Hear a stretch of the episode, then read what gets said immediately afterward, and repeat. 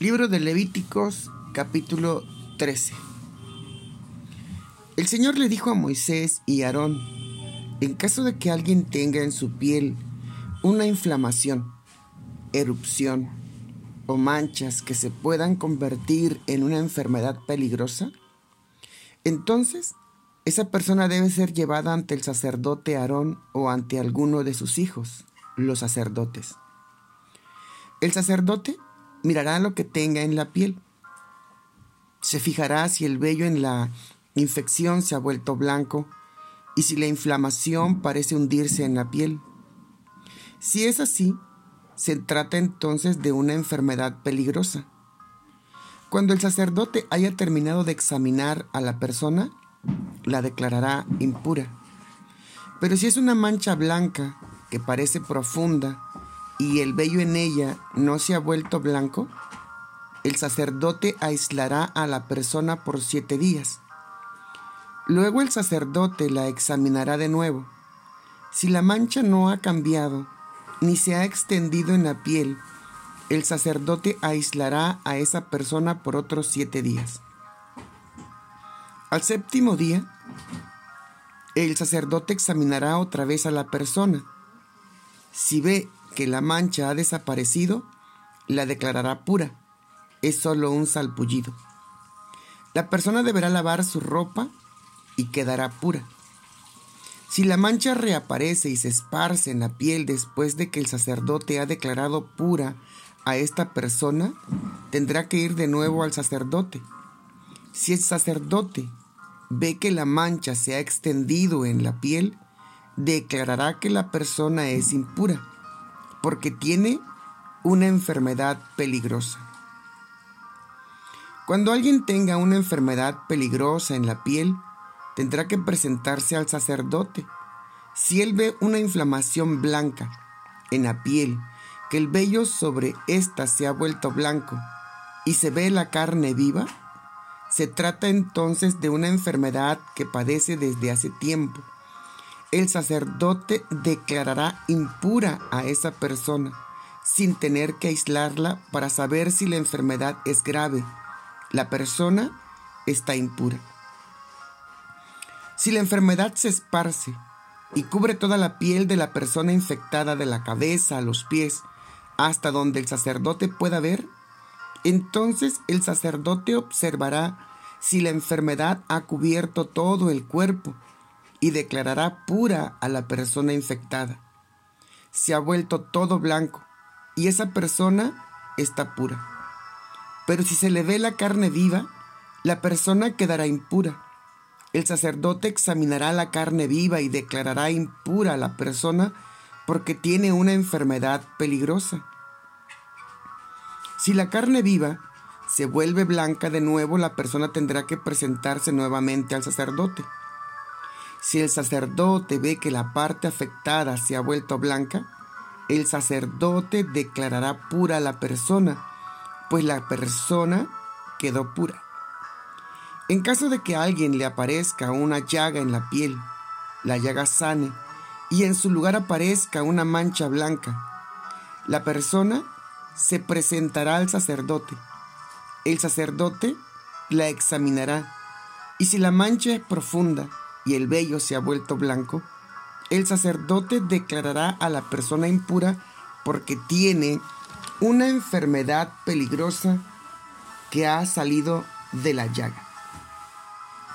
Pero si el sacerdote examina la llaga y ve que no hay vello blanco en ella y es profunda, el sacerdote aislará a la persona por siete días. Si se ha extendido por la piel, el sacerdote declarará impura a la persona porque tiene una infección. Pero si la mancha blanca se mantiene en su sitio y no se extiende, es la cicatriz de la llaga, así que el sacerdote la declarará pura. En caso de que alguien tenga una quemadura en la piel y la carne viva esté blanca, el sacerdote deberá examinarla si el vello en la parte blanca se ha vuelto blanco y se ve más profundo que la piel, entonces es una enfermedad peligrosa de la piel, producto de la quemadura. el sacerdote declarará impura a la persona porque tiene una enfermedad peligrosa. Pero si el sacerdote la examina y no hay vello blanco en la parte blanca y no es profunda, sino que ha disminuido, el sacerdote aislará a la persona por siete días.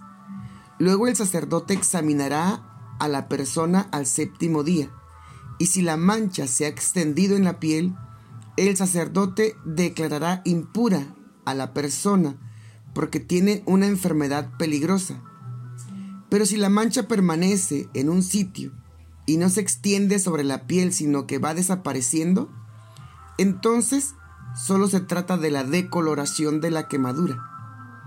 El sacerdote declarará pura a la persona porque esa es la cicatriz de la quemadura. Si un hombre o una mujer tiene una infección en la cabeza o en la barbilla, el sacerdote examinará la infección. Si parece profunda en la piel y el vello es amarillo y delgado, el sacerdote declarará impura a la persona porque tiene una enfermedad peligrosa en la cabeza o en la barbilla. Si el sacerdote examina la infección, pero no se ve profunda y no tiene vello negro, el sacerdote aislará a la persona por siete días. Al séptimo día el sacerdote examinará la infección. Si ve que no se ha extendido, ni tiene vello amarillo y no se ve profunda, la persona se afeitará, excepto en la llaga. Luego el sacerdote la aislará por otros siete días. Al séptimo día, el sacerdote examinará la infección y si ve que ésta no se ha extendido en la piel y no se ve profunda, el sacerdote declarará pura a esa persona. La persona deberá lavar su ropa y quedará pura. Pero si la infección se extiende por la piel después de haber sido declarada pura, el sacerdote deberá examinarla de nuevo. Si ve que la infección se ha extendido, no debe buscar vello amarillo. La persona está impura. Pero si el sacerdote no percibe ningún cambio en la infección y ha crecido vello negro en ella, la infección ha sanado y la persona está pura, el sacerdote declarará pura a la persona. Si un hombre o mujer tiene muchas manchas blancas en la piel, el sacerdote deberá examinarlas. Si ve que las manchas son blancas pero opacas es solo una infección inofensiva y la persona está pura. Cuando un hombre pierde el cabello y se queda calvo, está puro. Si pierde el cabello de la frente, es calvo en la frente, pero es puro. Pero si aparece una mancha rojiza en las partes calvas de atrás o de la frente, es una enfermedad peligrosa de la piel de la cabeza. Un sacerdote deberá examinarlo, y si la inflamación de la infección es roja y blanca, y se ve como la misma enfermedad grave que aparece en otras partes del cuerpo, entonces ese hombre tiene una enfermedad peligrosa. Ese hombre está impuro. El sacerdote lo declarará impuro porque tiene una enfermedad peligrosa. El que tenga una enfermedad peligrosa en la piel deberá rasgar su ropa y descubrir su cabeza. Con la cara semicubierta deberá gritar, impuro, impuro. Quedará impuro mientras tenga la infección. Es impuro y tendrá que vivir solo fuera del campamento.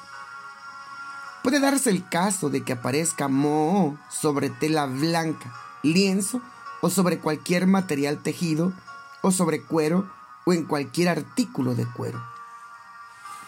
Si la parte afectada de la tela o el cuero es verde o roja, es un moho contagioso. Hay que mostrárselo al sacerdote.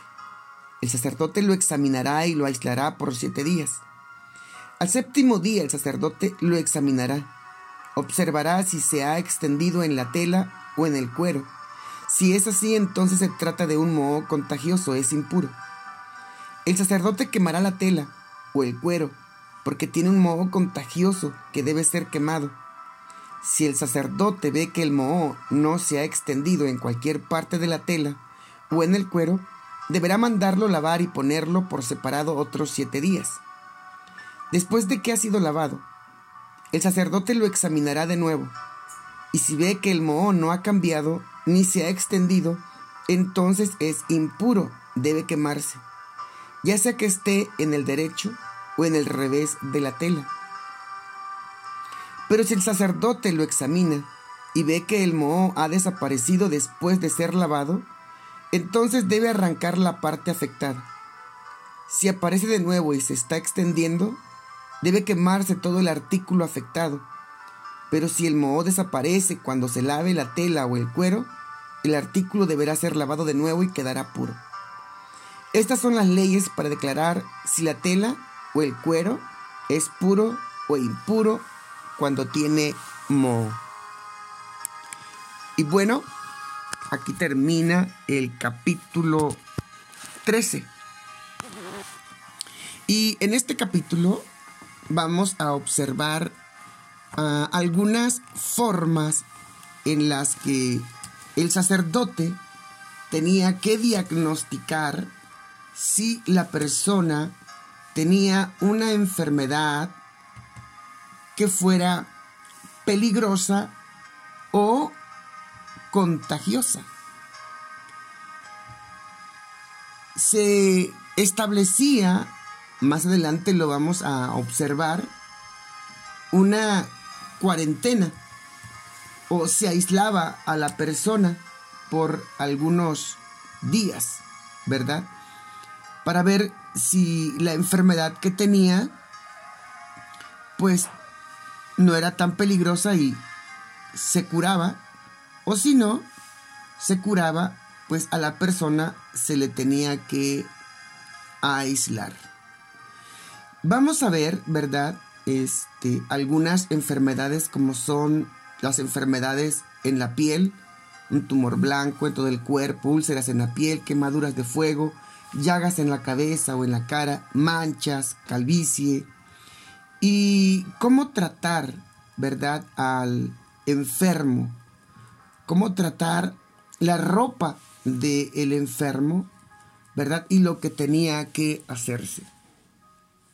Ahora, es conveniente que nosotros podamos entender esto se tenía que apartar al individuo de la comunidad porque estas enfermedades, alguna de ellas o varias de ellas eran ah, contagiosas, ¿verdad?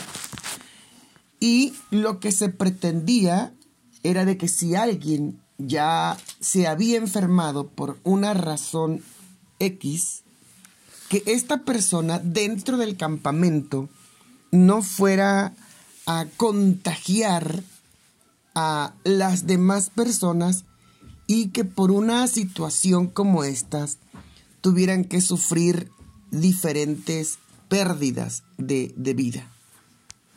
Al grado de que cuando se detectaba a esta persona tenía que apartársele tenía que rasgar sus vestiduras, tenía que, incluso, ¿verdad? Cuando iba caminando por las calles, iba declarando, ¿verdad? La palabra impuro, impuro. Todas estas cosas, ¿verdad? Es, es, es bastante interesante porque se dieron antes de conocer las bacterias.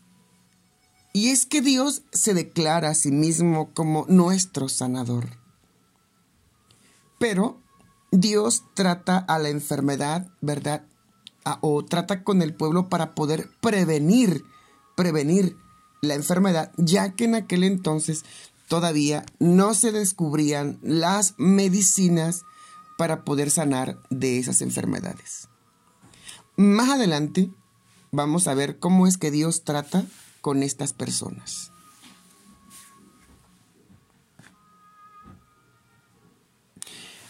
Padre Santo y Dios de toda la gloria, te damos gracias porque tú eres un Dios bueno, porque siempre intentas prevenirnos de las cosas que pueden corromper nuestro ser, no solamente nuestra carne, también nuestra alma, nuestras emociones. Como dijo el escritor, que todo vuestro ser, espíritu, alma y cuerpo sean guardados irreprensibles para la venida de nuestro Señor Jesucristo. Tenemos que aprender a hacernos responsables de nuestro cuerpo, de nuestra alma y de nuestro espíritu. Dios, danos sabiduría para aceptar tan grande encomienda y dejar de justificarnos en la toma de decisiones culpando a los demás de las cosas que nosotros decidimos hacer. Ayúdanos a madurar, ayúdanos a entender que todo es posible cuando nosotros creemos en ti. Dios, ten misericordia de nosotros y extiende tu mano de poder para con nosotros. Danos sabiduría, entendimiento y discernimiento para poder guardarnos limpios para el día de tu venida. Todo lo que te pedimos, te lo pedimos en el nombre maravilloso de nuestro Señor Jesucristo. Amén y amén. Que Dios les bendiga. Nos escuchamos mañana, primeramente Dios.